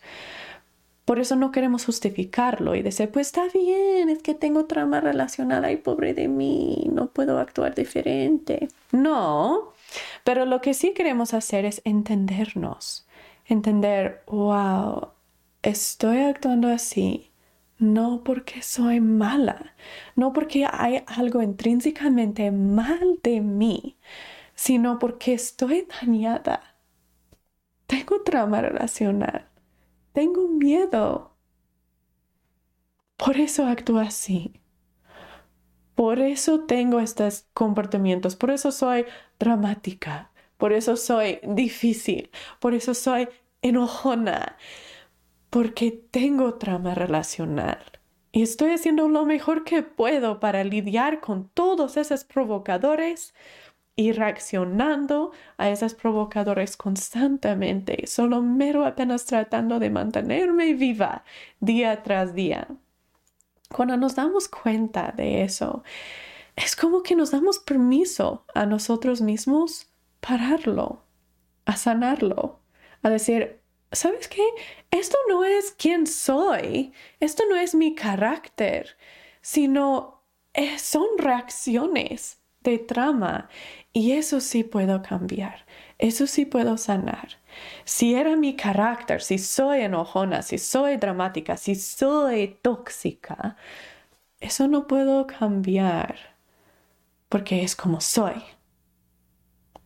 Pero si son reacciones a trama, y eso es lo que son, no hay nadie que es así. No hay nadie que es tóxica. No hay nadie que es malo sino es lo que están haciendo, porque están experimentando provocadores de trama y están reaccionando a esa trama. Generalmente eso es lo que está pasando. Ok, entonces para nuestra clase de hoy, ¿cómo sanamos trama relacional? Eso vamos a aprender la siguiente clase. Tenemos clases en vivo aquí en YouTube cada martes a las 8 pm. Vengan en vivo si pueden para que puedan participar en el chat y por favor participen aún más. Me encantan sus preguntas, me encantan sus comentarios. Siguen participando. eso es lo que aún más ayuda que vayan entendiendo cómo aplicarlo en la vida real, en tu vida ¿Cómo lo aplicas? Por medio de preguntar en el chat vas a aprender aún muchísimo más. si no pueden verlo en vivo cada martes a las 8 pm, pueden verlo todas estas clases, esta clase y todos los otros están grabados y están en YouTube siempre disponible día y noche. Los pueden compartir con familia y amigos, pueden volver a verlo varias veces. Tenemos varios ejercicios que quiero que hagan para su tarea esta semana. Entonces, si no son parte del grupo de WhatsApp, pónganse parte, mándame un mensaje para que puedan tener esas tareas porque sí son muy importantes. Trama relacional es trama relacional es esa base sobre que construimos nuestras relaciones tóxicas. Si sanamos la trama relacional, eso es lo que abre la puerta para que podamos tener una relación sana. Podemos ser buena madre, buen padre, buena esposa, buen, buen esposo. Podemos amar y más que todo sentir amados. Porque cuando tenemos trama relacional, se daña el parte prefrontal de nuestro córtex prefrontal. No, no podemos sentir empatía no podemos entender consecuencias tanto, no podemos gestionar nuestras emociones, estamos constantemente así, trabajando desconectado, el cerebro animal está encargado. Y lo que es lo más triste es que sí estamos dañando a otros, pero más triste que eso es que en realidad estamos dañando a nosotros, porque yo no puedo sentir tanto amor por ti, no puedo sentir empatía, ni tanto amor por ti. Por eso no puedo imaginar que tú también puedes sentir amor, porque solamente puedo ver el mundo como yo lo experimento. Si yo no siento ese amor, no creo que nadie más es capaz de sentirlo tampoco. Y eso es donde encontramos problemas aún con nuestro Padre Celestial, porque no podemos sentir ni su amor porque no podemos entender cómo es posible. Si yo no me amo y yo no amo a nadie o yo no siento tanto amor tan profundo, ¿cómo puede otra persona, otro ser, otro Dios sentirse así de mí? Cuando sanamos nuestro trauma relacional y estamos sanando ese cortex prefrontal y podemos sentir empatía, empezamos a sentir amor muy profundo por los demás y empezamos a sentirlo de ellos también, porque podemos entender que es posible amarnos. Ok, su tarea para esta semana.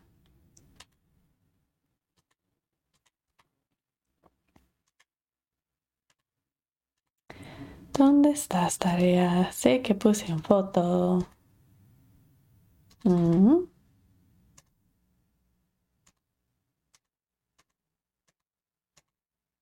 Ok, aquí.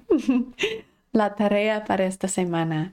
Quiero que llenan y completan esos ejercicios que les voy a dar.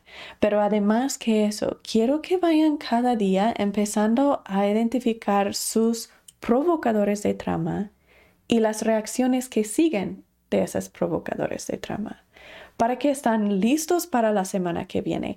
Por favor, hagan esto. Esta semana empiezan a identificarlos. No se preocupan de sanarlos, ni se preocupan de pararlos.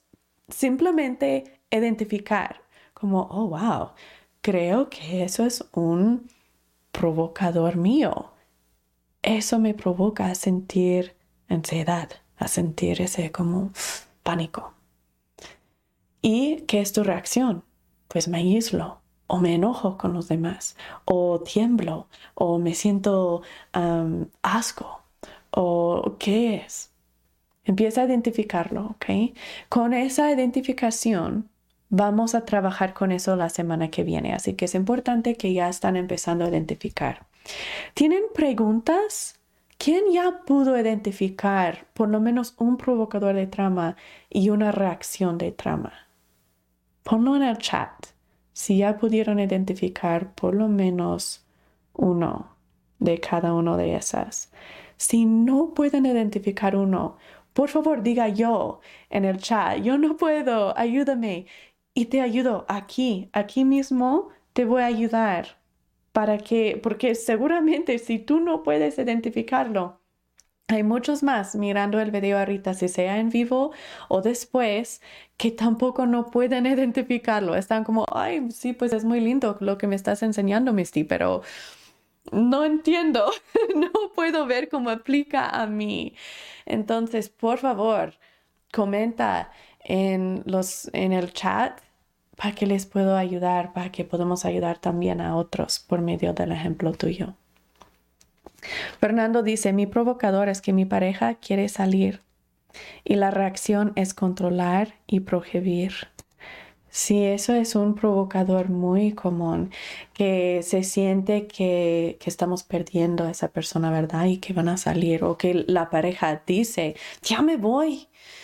Y esa uh, es un provocador de trama. Ya hemos experimentado abandono. Ya sabemos que eso duele bastante ya tenemos esa trama relacional. Entonces el cerebro va a decir peligro, peligro, peligro, pánico, pánico, pánico y vamos a reaccionar, vamos a meternos en ese ciclo de miedo. Fernando, eso es, eso es exactamente lo que estás explicando, que entras en ese ciclo de miedo y estás viviendo en obsesionar y controlar, obsesionar y controlar. ¿Qué puedo hacer para controlarla para que no salga? Quizás eso va a ser por rescatarla o por ser víctima o por ser persigador. Generalmente cuando queremos controlar estamos metiéndonos en el triángulo de drama. Si no han mirado la clase sobre triángulo de drama, por favor búscanlo en nuestro canal Hillman Center y busca sobre las clases de triángulo de drama. Tenemos mucha información ahí que explica qué es el triángulo de drama. El triángulo de drama es la manera malsana para conectar. Solo hay dos maneras para conectar, sana y malsana. Triángulo de drama es la manera malsana. Sí funciona para sentir conectados, amados, pero no muy bien. Tiene muchas consecuencias negativas y no, no funciona súper bien pero funciona, por eso lo usamos. Pero la vulnerabilidad es la manera sana y eso es la manera que sirve, eso es la manera que funciona. Pero no lo podemos hacer si no aprendimos cómo, por medio de verlo modulado como niño pequeño o por medio de aprenderlo como lo que estamos haciendo en este programa. Y sí es súper posible. Y es súper posible hacer lo que es la manera natural para conectarte. Ya cuando tu cerebro hace esa conexión físico en el cerebro para poder utilizar la vulnerabilidad, lo prefiere, lo quiere usar y lo va a usar cuando estás muy enojada, cuando estás muy triste, cuando estás enferma, cuando no te sientes bien. Eso es la primera cosa que tu cerebro naturalmente va a querer hacer, es utilizar la vulnerabilidad, porque es lo que sirve mejor pero hay que hacer la conexión primero. Y eso es por medio de estas clases en este programa. Eso es nuestro meta. Y sí es súper, súper, súper posible, porque no es difícil. Solo se necesita trabajar constante. Constante con esas cosas pequeñas, las tareas, las asignaciones que les doy cada semana.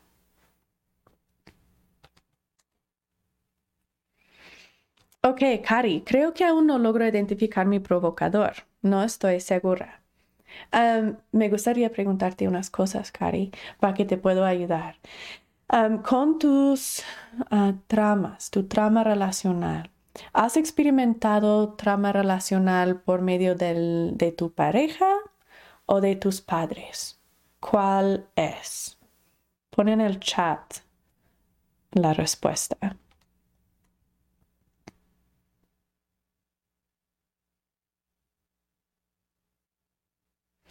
Gracias, Patricia.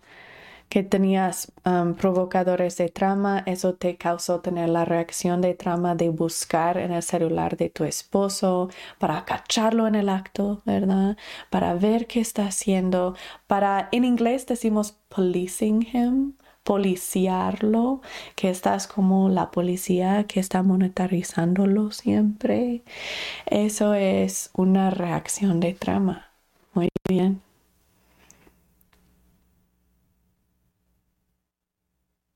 Y sí, también como comentaste Patricia, que con tiempo esa reacción de trama se disminuyó.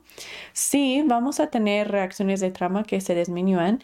Puede ser porque los estamos sanando o puede ser que los estamos reemplazando con diferentes comportamientos menos dañinos. Por ejemplo, con revisando el celular. Si miramos que eso no es muy muy exitosa, por decir, si miramos que él se enoja o se molesta cuando lo hacemos, o miramos que nosotros no podemos mantener ese comportamiento porque es muy difícil estar constantemente en secreto agarrando su teléfono y es como, no, pues ya no puedo.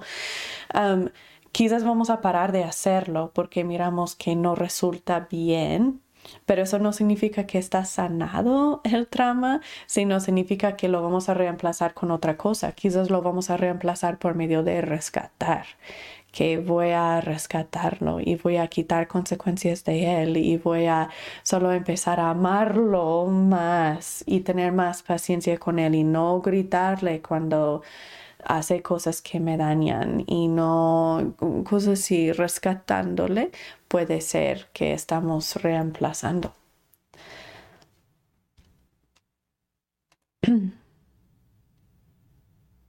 Ok, y Adrián dice que no, no puedes identificar provocador o reacción de trama. Entonces te pregunto la misma cosa. ¿Dónde recibiste o dónde estás identificando que quizás recibiste trama relacional? ¿De tu pareja o de tus padres? Esa pregunta contésteme y luego voy a saber cuál, cuál dirección que vamos a ir. Si quieren darme un poco más información sobre qué es el trauma, si quizás, quizás piensan, pues sabes que en el pasado no han sido muy honestos conmigo o estuve abandonado, mi mamá y papá se divorciaron. cualquier cosa así, déjenme saber para que pueda ayudarte a identificar unos provocadores. mientras que van poniendo eso en el chat, voy a hacer como una pregunta general para todos que están mirando, si sea en vivo o grabado, para ayudarles a identificar su, su provocador. Ok, quiero que piensen en algo, en una relación con otra persona, en algún punto en tu vida cuando algo pasó que te hizo triste o algo pasó que te hizo enojado porque del comportamiento de otra persona. Entonces, tal persona me dijo tal cosa, o tal persona hizo esto, o tal persona no estaba ahí por mí, o lo que sea. Y quiero que identifiquen una situación que te hizo triste, pero que era en una relación primaria. Entonces trata de hacerlo no con tu amiga o lo que sea, sino con tu mamá, papá, o tus hermanos, o tus hijos, o tu pareja. ¿Ok? Entonces piensa en esa situación, en ese momento. Esto es un momento para pensarlo. Algo que te hizo triste porque de lo que te hicieron. Ahora, para identificar tus, tus provocadores de trama, trata de pensar en todas las cosas como ponte dentro de esa situación como estás mirando una telenovela y mira alrededor. ¿Cuáles cosas ves? ¿Cuáles cosas hueles? cuáles cosas escuchas, qué tiempo del año era, cuáles cosas um, pasaron antes de eso durante la semana. Quizás estabas trabajando mucho toda la semana y resultó en una pelea con tu esposa. Entonces, trabajando mucho sería algo. O quizás era la Navidad y tú y tu hijo tuvieron una pelea. Ah, cualquier cosa, mira cuál fecha era, cuál que, que tuve puesta de ropa, qué me dijo, cuáles palabras o cuáles frases me dijo. Me dijo, ya ves, ya vas a empezar. ¿Cuáles cosas escucho, que me dijeron, que veo, todo eso. Cualquier cosa en esa telenovela que miraste, que oliste, que escuchaste, que te dijeron, que te sentiste, todos de esos pueden ser provocadores de trama.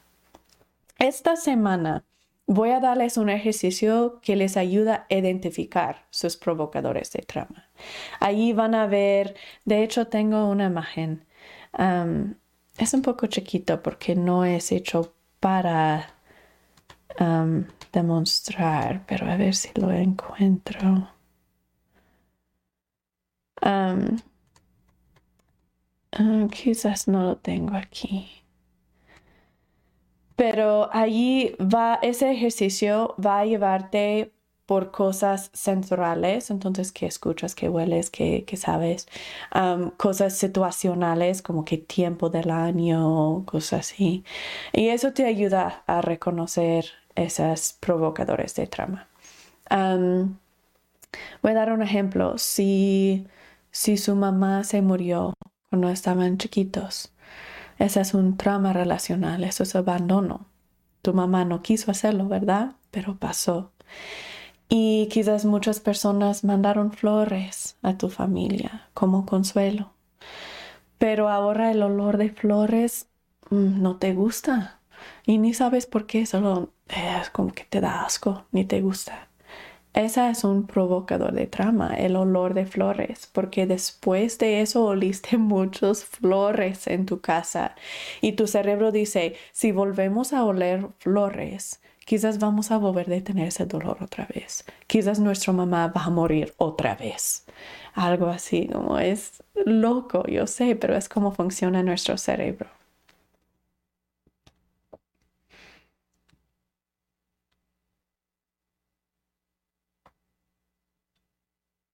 Ok, Cari, entonces, ¿te sientes que la trama relacional viene de no poder conectar sanamente con tu pareja y ausencia materna? Ok. Entonces, te pregunto, cuando, cuando te sientes que no puedes conectar con tu pareja, generalmente, ¿qué estás haciendo? ¿Están peleando? O están mm, como cerrándose, aislándose. Es confrontación o hay como aislar o uno es confrontación y el otro está aislando. Ah, trata de identificar qué está pasando cuando te sientes que no estás conectando con él. ¿Es porque él te está gritando o es porque él no quiere escucharte, como que tú le hablas pero él no te hace caso? ¿O es porque quieres que él te lleve en citas y no?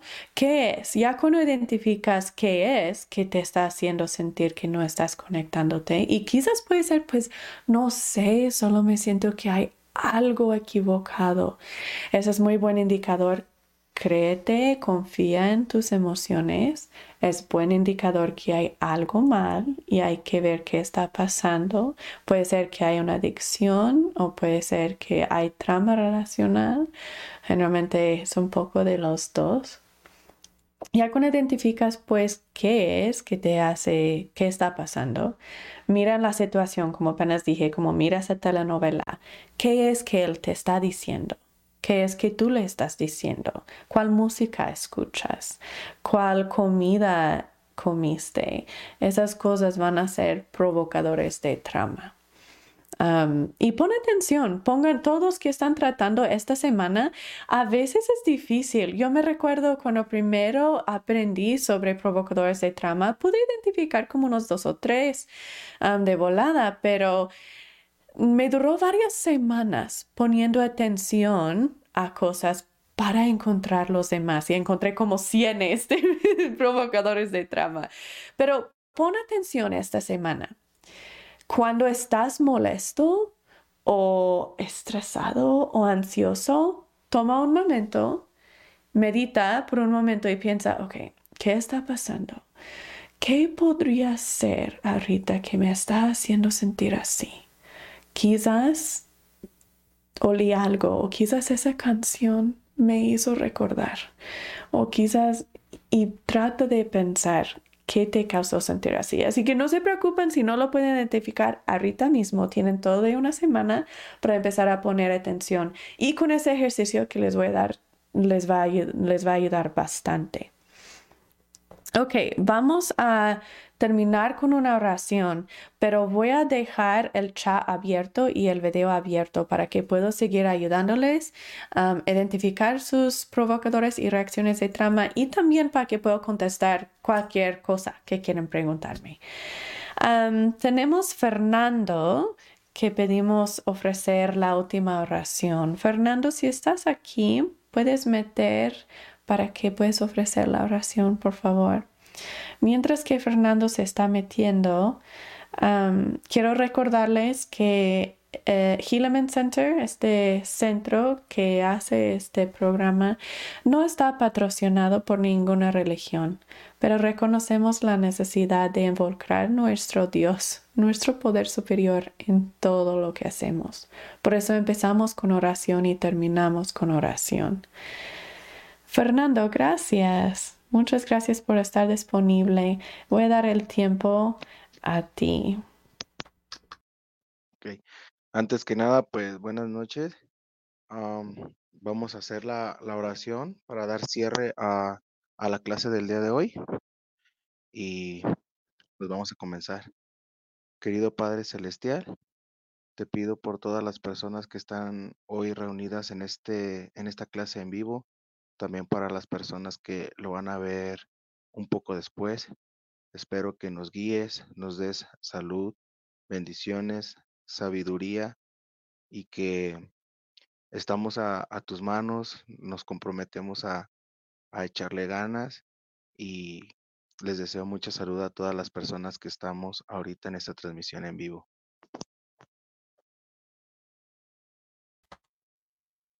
Gracias, Fernando.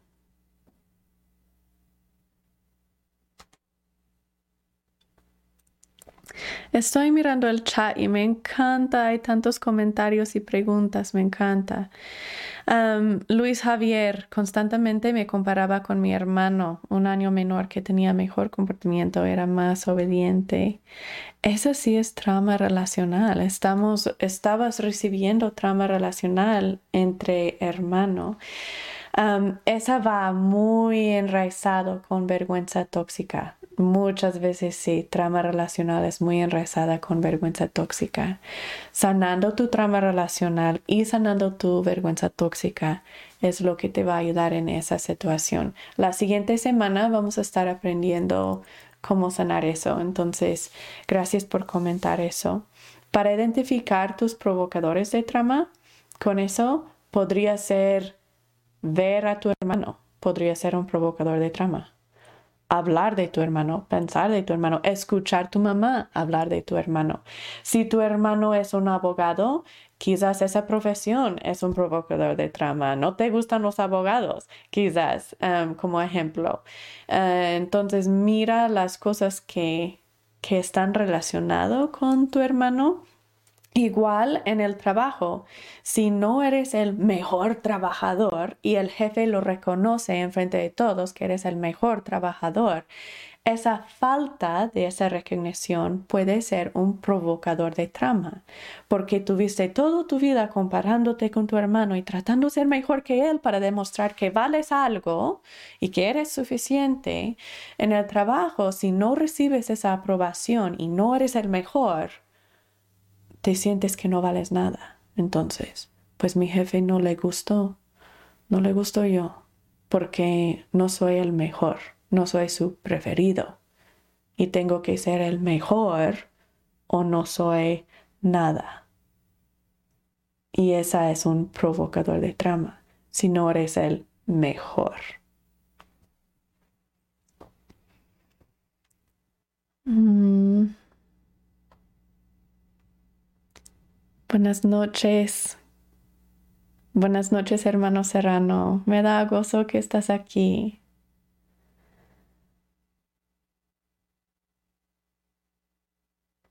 El comentario del hermano Serrano desde el, el, fallecimiento de mi madre, la época navideña me estresa y me desagrada. Mm.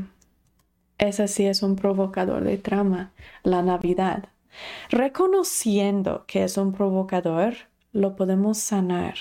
Y eso va a ser súper clave, porque no queremos vivir con eso para siempre, de que nunca nos gusta la Navidad. Y cosas así como yo me recuerdo un cliente que tuve que, que encontró a su esposo con otra mujer y, y los encontró en el estacionamiento de una tienda. Y esa tienda era donde ella siempre iba para ser, para, ser mandado, para comprar su leche y todo. Entonces ella paró de ir a esa tienda y se iba muy lejos a otra tienda porque solo entrar en la tienda, solo pasarlo, le daba tanto asco que vomitaba, que temblaba y no pudo vivir como su vida normal. Y cuando empezamos a trabajar con ella, ella se sintió que pues yo nunca voy a querer ir a esa tienda, yo no, no puedo. Pero podemos sanar esas reacciones de trama y ahora llegó al punto que mm, ya ni le molesta esa tienda. Ya puede ir, ya reconoció eso es una tienda, no es peligroso, no me va a hacer nada, no significa que mi esposo me va a traicionar otra vez si miro esa tienda. Y eso es el punto que queremos llegar. Decir, la Navidad no es peligroso. Una vez algo horrible pasó durante la Navidad. Pero la Navidad no es lo que lo causó. La Navidad no es peligroso. Y empezando a remarcar esa provocadora de trama, que vamos a aprender cómo hacer eso la semana que viene, es lo que va a hacer toda la diferencia para poder sanarnos. Ok, voy a dar unos minutos más para que sigan comentando y preguntando y um, Voy a intentar ah, contestar la mayoría y luego vamos a cerrar la clase um, en unos minutos.